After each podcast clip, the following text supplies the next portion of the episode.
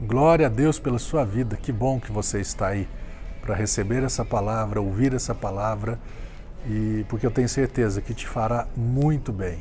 Vai mudar o seu sua maneira de relacionar-se com Deus e relacionar-se com as coisas que acontecem nessa terra.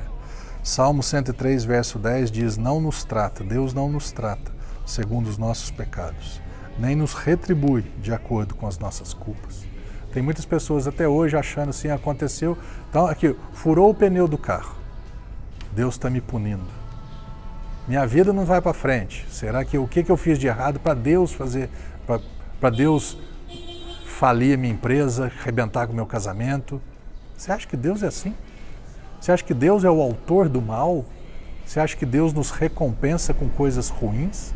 Aqui diz que ele não nos trata de acordo com os nossos erros, falhas, pecados, e nem nos retribui, não nos recompensa, não nos paga de acordo com as nossas culpas.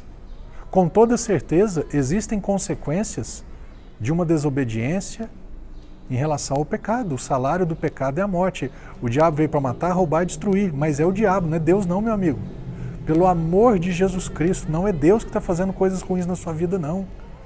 Habitamos num mundo que não é governado 100% por Ele habitamos num corpo, numa carne, com uma alma que não nasceu de novo.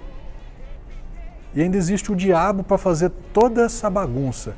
E eu vou acreditar coisas ruins, tragédias, fatalidades a Deus, cara.